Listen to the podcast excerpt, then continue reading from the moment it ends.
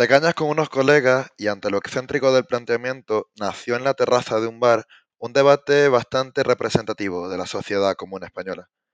Hay que hacer un frente anticapitalista. Era una máxima expresada por un pensador de la política nacional que me causó bastante estupor ante lo radical o al menos lo bastante dogmatizado de un asunto con mucha trascendencia porque provoca bastante sensibilidad en medio de una lucha tremenda para el futuro de la nación.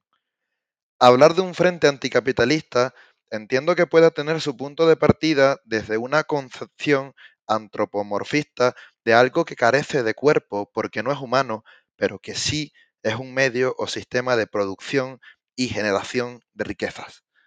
Se habla de las perversidades del capitalismo, los daños y la aparente inmoralidad de un esquema que es el único que ha logrado ser efectivo para poder optimizar los recursos, producir bienes de consumo y darle circulación al dinero. Ahora bien,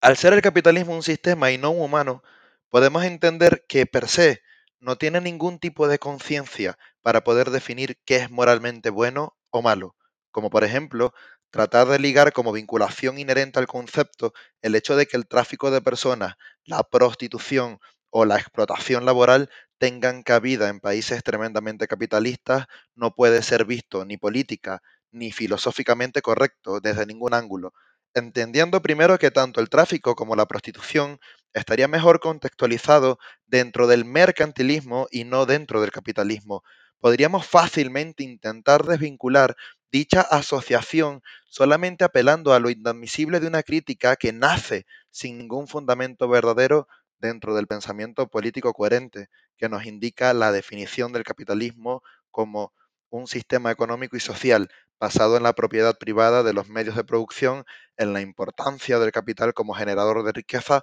y en la asignación de los recursos a través del mecanismo de mercado. Aprovechando la definición, existen varias puntuaciones que sería válido destacar, al menos desde el punto de vista argumentativo, para ciertas estigmatizaciones que existen sobre este debate. El tráfico de personas no puede considerarse un medio de producción, pero sí una fábrica de jamón ibérico que necesita compilar espacio, recursos, empleados y capital para poder vender en el mercado un producto terminado que se distribuye a través de cadenas de comercialización para obtener un lucro de lo ya producido. Quizá, por ejemplo, una mafia que se dedique al rapto de féminas para copular con otros hombres para dar a luz constantemente a críos que en algún momento puedan constituir algún lucro, bien a través de servicios sexuales o bien con la venta de sus órganos. Podría implicar con más exactitud eso, alguna supuesta vinculación entre el capitalismo y este tipo de prácticas. Pero no es a esto a lo que hacen alusión los anticapitalistas sino más bien al hecho de secuestrar y vender personas que caería mejor dentro de la definición de mercantilismo que indica lo siguiente. Se conoce como mercantilismo al espíritu mercantil que se aplica sobre cosas que, en teoría, no debería ser susceptible de comercio. Antes de proseguir, dejar claro que ni el tráfico de personas ni el asentamiento de mafias productoras de críos en masa puede ser admisible en ningún país civilizado, o que busque el desarrollo económico y social de sus miembros, debiendo ser condenado en todas las instancias cualquier actividad que esté relacionada con la violación a la libertad, dignidad y respeto de algún individuo. Ahora bien, dándole continuidad al tema del Frente Anticapitalista, una de las quejas más sonadas tiene que ver con la privatización de la sanidad o la educación gratuita como algo que tiene una vinculación directa con el capitalismo al menos que se vea a los pacientes como un producto y a los estudiantes como potenciales bienes, ni los hospitales ni las universidades pueden ser consideradas como un medio de producción, que es a lo que se refiere el concepto de capitalismo. Privatizar servicios de ese calibre tendría que ver más con una lamentable e intensa vinculación entre gobiernos aperturistas y funestas medidas mal llamadas ortodoxas que intentan de alguna manera reducir el gasto público porque se han quedado sin dinero después de años de corrupción y robo. Entiendo que claramente una de las maneras de incentivar la inversión y darle estímulo al capital para poder arreglar los índices macroeconómicos y aumentar el empleo para reducir la pobreza a la que en algún momento se llega en gobiernos económicamente heterodoxos tras jugar con medidas socialistas que inflan el gasto público y van aniquilando la capacidad adquisitiva, el mercado laboral y el ahorro tenga que estar relacionado con la privatización de servicios, reducción del gasto y recortes, porque de alguna manera hay que reducir la presión fiscal para darle marcha al engranaje económico que a fines últimos genera empleo, aumenta el Producto Interno Bruto y con ello aumenta el ahorro y el poder adquisitivo. Pero no son culpables ni los aperturistas ni los afines al capitalismo de los errores cometidos por políticos que juegan a políticas fracasadas como el marxismo, comunismo o socialismo, quienes siempre con un discurso que en principio ataca a los empresarios termina masacrando a los ciudadanos que deben ver las consecuencias del deterioro económico por falta de estímulo y protección al capital privado.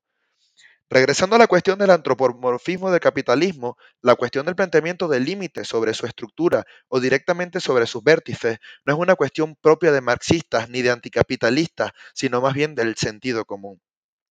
Se puede fácilmente vivir en una sociedad en donde los medios de producción sean de carácter privado, pero que exista un Estado que pueda reducir el impacto de las víctimas que son expulsadas o que no pueden integrarse, por ejemplo, discapacitados físicos o mentales que no pueden insertarse al mercado laboral teniendo que depender de ayudas directas para poder subsistirse. Pueden diseñarse además leyes que protejan los intereses laborales como un máximo de horas legales permitidas pactadas en contrato o la rigurosidad de vigilancia hacia cada fábrica o medio de producción privado para garantizar que en las instalaciones existan medidas mínimas de seguridad, salubridad y dignidad. Pero estos serían planteamientos hacia la regularización o amoldamiento de un sistema económico para que no caiga en áreas que puedan resultar dañinas a la población. Sin embargo, plantear estos límites o hacer planteamientos para que exista más humanidad sin detener el engranaje económico es completamente válido, sin caer en lo rancio del marxismo o del argumento hacia la expropiación